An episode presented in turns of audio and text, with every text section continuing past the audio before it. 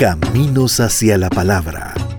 Una visión de la historia de las iglesias evangélicas en El Salvador en la investigación y voz de Carlos Cañas Dinarte.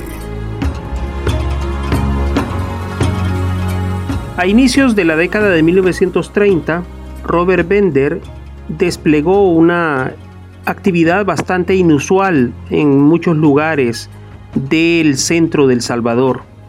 Es así como decidió crear un ministerio ambulante para poder evangelizar mientras recorría diversas poblaciones del centro de El Salvador. Eh, sobre todo se concentró en lugares como Santa María Ostuma, El Carmen, Santiago Nonualco, Santo Tomás, la zona del Chiste y eh, desplegó también alguna que otra visita a otras áreas en las cuales ya había estado en sus primeros años en El Salvador, como es el caso de Metapán o Potrero Sula. Pero lo cierto es que le interesó más la, ubicarse y, centrar su trabajo en la zona de Santa María Ostuma.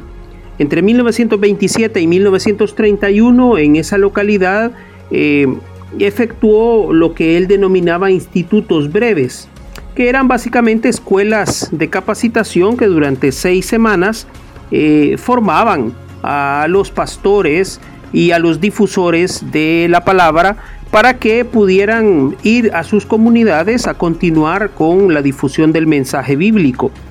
Eh, fue notable eh, la presencia de personas que llegaron en diferentes momentos a esas eh, capacitaciones, incluso desde territorios bastante retirados, como por ejemplo el caso de Honduras. Había personas que venían a lomo de bestia o, caminando a capacitarse con Robert Bender.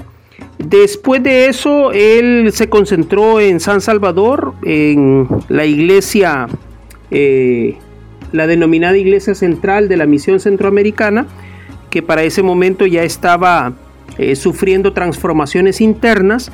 en mayo de 1933 se colocó la primera piedra del templo y eh, fue desarrollándose ese crecimiento de forma muy paulatina porque la crisis eh, financiera y bursátil internacional de 1929 había acabado con los precios internacionales del café y por tanto no existía ya la bonanza económica en el suelo salvadoreño como para poder mantener un trabajo de esa naturaleza. Eh, siete años pasaron bastante rápidos y el 23 de mayo de 1934 Robert Bender, que para entonces ya tenía una condición cardíaca bastante deteriorada, falleció en la ciudad de San Salvador y fue sepultado en una gran manifestación popular de dolor en el cementerio general de San Salvador. Eh, ahí se encuentra aún su tumba y eh, espera siempre la visita de las personas que eh, quieran rendirle homenaje a este pionero, a este fundador, cofundador de las iglesias evangélicas en la República del Salvador.